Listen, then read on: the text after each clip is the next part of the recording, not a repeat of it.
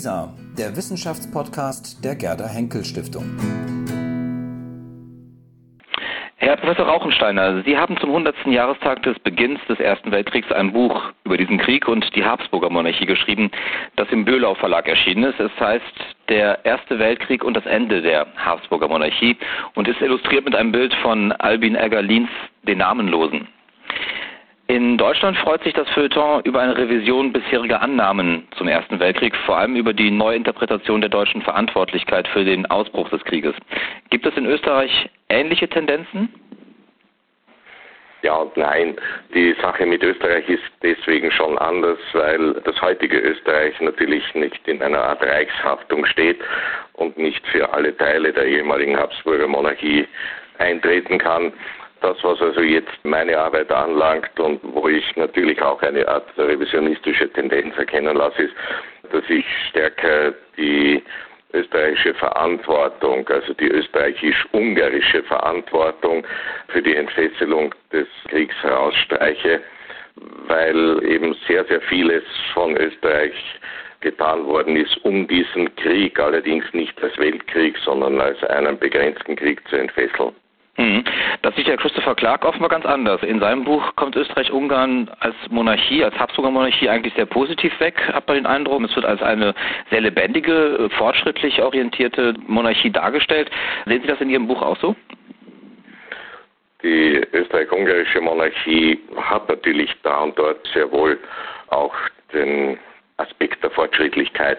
Ich glaube also durchaus daran, dass unter gewissen Voraussetzungen die Überlebensfähigkeit gegeben gewesen wäre. Allerdings, es ist eine sehr stagnierende Großmacht und insofern besonders zurückgeblieben, weil sie kaum Aufwendungen getätigt hat, um militärisch noch mit den anderen nennenswerten Staaten mithalten zu können. Und das sollte sich zu einem eminenten Problem auswachsen. Modernität ist das eine, dass eben jetzt die politischen Verhältnisse elendiglich gewesen sind, dass in Österreich seit dem März 1914 der Reichsrat sistiert gewesen ist, weil der Nationalitätenstreit nicht mehr zu bändigen gewesen ist. Das, glaube ich, unterstreicht eben auch die Endsituation dieses Reichs und der alte Kaiser steht also in irgendeiner Weise symbolhaft dafür ist dann das, was man beispielsweise in Josef Roths Roman Radetzky-Marsch liest, ist das eher das, was den Geist des Habsburger Reiches zu der Zeit wiedergibt, als ein verfallendes, dem Tod geweihtes Reich? Der Radetzky-Marsch ist also sicher eine der ja, schönsten und am besten zu lesenden romanhaften Darstellungen des alten Österreich entspricht insofern, als es ein sehr liebevoller Blick ist. Ich werfe ja auch keinen zornigen Blick auf das alte Österreich, sondern einen sehr nachdenklichen Blick, stimme aber mit Josef Roth natürlich in vielen Punkten überein. Mhm. Sie haben es gerade gesagt, dass Sie in Ihrem Buch vor allem der Frage nachgehen, welchen Anteil die Habsburger Monarchie Österreich-Ungarn für die Entfesselung, wie Sie es formuliert haben, des Ersten Weltkrieges hatte. Bei Clark ist das eher so, dass man eigentlich das Gefühl hat, dass da ein bisschen Verantwortung rausgenommen wird. Welchen Anteil hatte das Habsburger Reich tatsächlich an der Eskalation 1914 in Ihren Augen? Bei Clark ist also etwas sehr, sehr gut herausgearbeitet worden, dass es nicht eine monokausale Erklärung geben kann und dass man insofern auch gut tut, wenn man sich Franzosen, Russen, Briten stärker vornimmt. Er hat einen ja auch sehr, sehr sympathischen Blick auf das alte Österreich geworfen.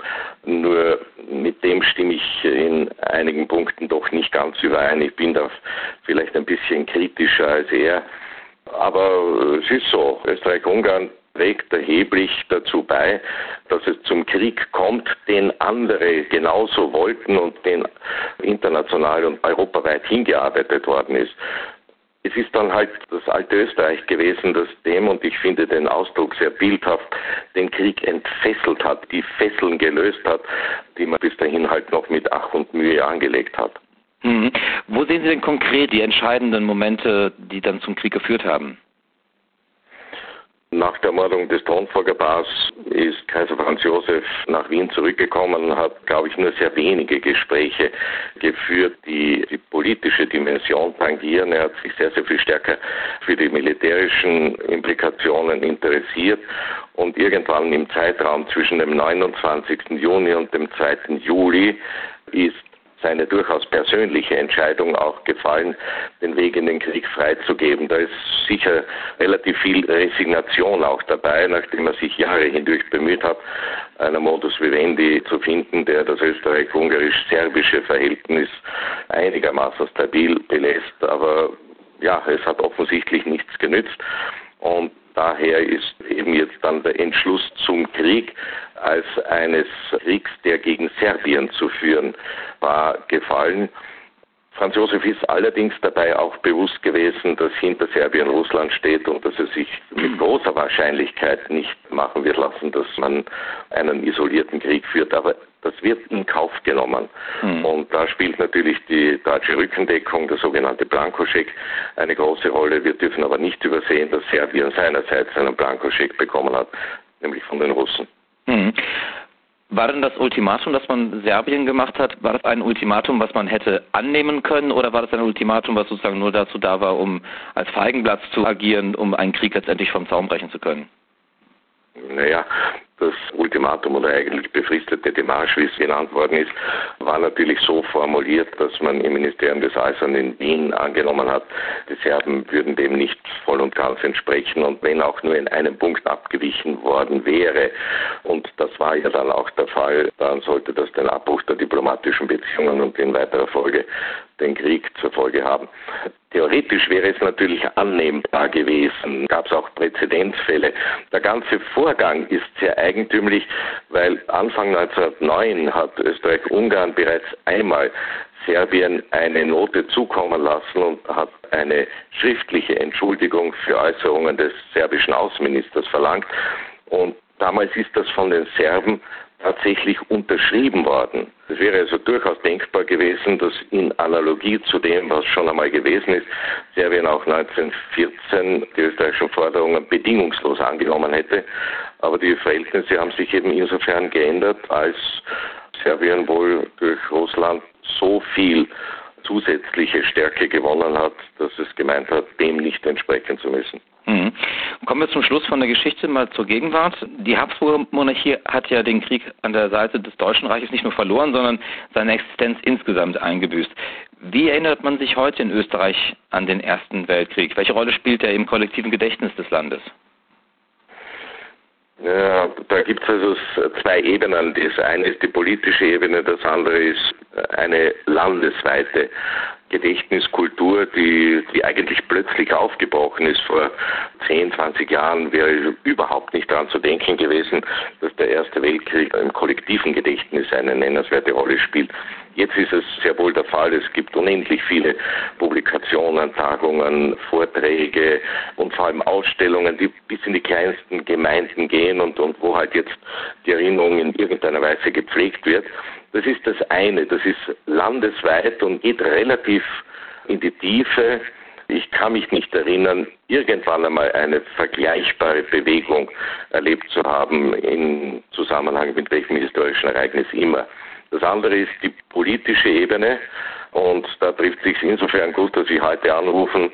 Es ist der 18. Juni und heute Vormittag findet ein Staatsakt in der österreichischen Nationalbibliothek statt, dem Bundespräsident und Bundesregierung teilnehmen werden. Und da gibt es eine sehr, sehr kluge Entscheidung eines Brückenschlags, womit sich die politische Ebene auch der Notwendigkeit entledigt, eigens an den Ersten Weltkrieg zu erinnern. Ist der 100. Todestag der Bertha von Suttner, der heute in erster Linie begangen wird. Und da ist eben jetzt dann mit dem Tod einer so bekannten Pazifistin natürlich auch eine ideale Brücke zu schlagen zwischen dem Tod einer bedeutenden Frau und der Entfesselung des Kriegs. Mhm. Gibt es denn gemeinsam mit Ungarn beispielsweise eine verbindende Erinnerungskultur oder wird das völlig voneinander getrennt? Nein, es gibt also nichts, was gemeinsam wäre. Es hat diesbezüglich wohl ja nicht nur Überlegungen, sondern erste Ansätze gegeben, aber die haben zu nichts geführt und das, was vielleicht denkbar gewesen wäre, dass man alle Staaten, die irgendwann einmal Anteil an der Habsburger Monarchie gehabt haben, zu einer gemeinsamen Äußerung bekommt, das hat sich also in allerkürzester Zeit als unmöglich erwiesen. Mhm. Allerletzte Frage, gibt es da etwas wie eine Nostalgie an die Habsburger Monarchie, an die K&K-Monarchie in Österreich? Nostalgie ist sicher vorhanden. Es sind auch Personen, die immer wieder in den Vordergrund gerückt werden. In Österreich, in Wien, kann man der Person von Kaiser Franz Josef eigentlich kaum entgehen. Und das ist auch in Ordnung so, das ist völlig in Ordnung. Allerdings blendet man eben bei der Gelegenheit den Kaiser im Ersten Weltkrieg aus und zeichnet ihn als einen alten und lediglich in den Krieg gedrängten Mann, was er nicht war. Herr Professor Rauchenstein, ich danke Ihnen sehr für dieses Gespräch und wünsche Ihnen bei dem Festakt heute viel Spaß. Danke Ihnen sehr. Vielen Dank.